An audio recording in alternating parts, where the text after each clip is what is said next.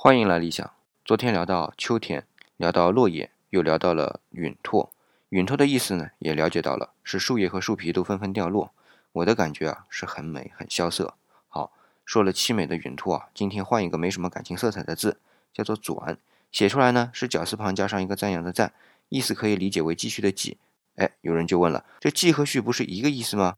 呃，这么说吧。总体上，继和续是同一个意思，都是接上，但这两个字有分别。继是着眼于前面，让后面接上，比如说后继有人；而续呢，对，是着眼于后面，向前面接上，比如说狗尾续貂。